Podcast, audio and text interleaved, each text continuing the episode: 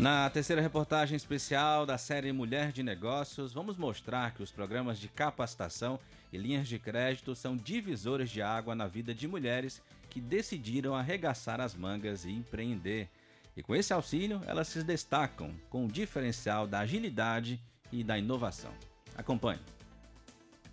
No Brasil, o Serviço Brasileiro de Apoio às Micro e Pequenas Empresas, o SEBRAE, segue como braço fundamental no impulso da atividade empreendedora. Em Fortaleza, a parceria com a Prefeitura tem gerado programas importantes de capacitação e microcrédito.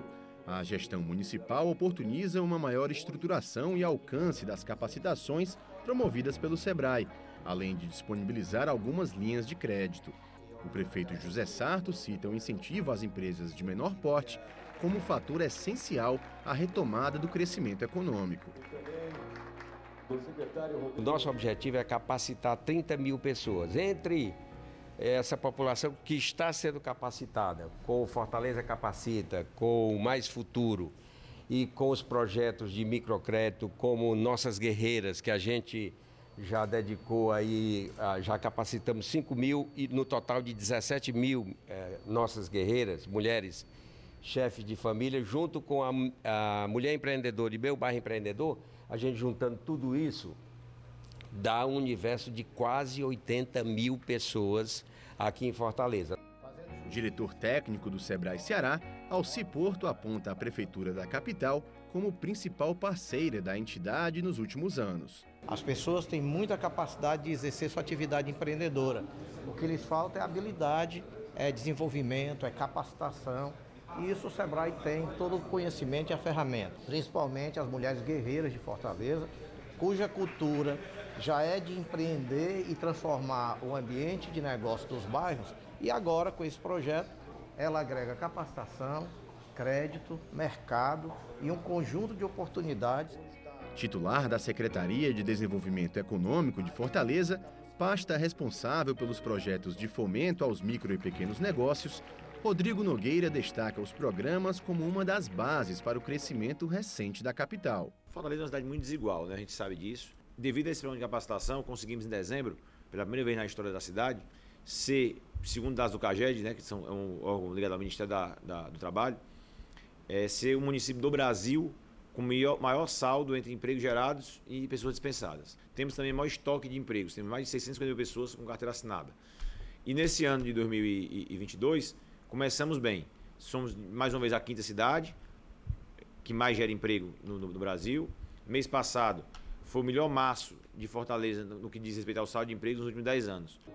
No universo do empreendedorismo, as mulheres ainda têm muito a crescer. De acordo com dados da Pesquisa Nacional por Amostra de Domicílios Contínua, elas representam 34% dos donos de negócios. São pouco mais de 10 milhões e 100 mil brasileiras que arregaçaram as mangas e foram atrás de produzir, aprender, crescer, empregar. E com um jeito diferente de empreender, como destaca a economista Ana Alves. Existem muitas pesquisas atuais em relação ao empreendedorismo feminino. Uma recente, feita pela Fundação Getúlio Vargas, demonstrou que as empreendedoras são muito mais ágeis na hora de implementar inovações nos seus negócios e de digitalizar as, as suas atividades. Então, elas têm mais inserção nas redes sociais, têm facilidade da inovação em si. Outro dado importante é que as mulheres empregam muito mais mulheres. Mulheres empregam mulheres, o que traz um fortalecimento desse grupo e da possibilidade da redução dessas desigualdades. Cada uma das histórias que contamos na série de reportagens mostra uma fortaleza feminina.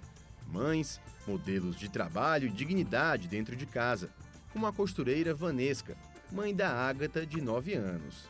E você, Agatha, gosta de acompanhar o trabalho da tua mãe? Sim. Tem orgulho do que ela faz? Sim, um dia eu costurei aqui. É? Quer, quer trabalhar também com isso? Não. Quer fazer o quê quando crescer? Ser chefe de cozinha. Eita, que legal. Tá estudando para isso? Sim. Para a Juliana, do espetinho da Ju, o sentimento é de orgulho ah, eu me sinto uma vitoriosa, né? E aí ser exemplo para outras mulheres melhor ainda. lutem, vá atrás do sonho de vocês, façam curso de capacitação e persista, que vocês conseguem. Já a Fabiana, do Salão Fama, lá da Praia do Pecém, não esconde a emoção de saber que tantas outras mulheres podem se espelhar na trajetória dela. Eu sei que aqui é simples, é, não, não tem luxo, né? não, não, não tem status, mas é meu. É, todo mundo que vem aqui é muito bem recebido. Eu me sinto uma pessoa totalmente realizada. Eu acho que de agora em diante é só sucesso.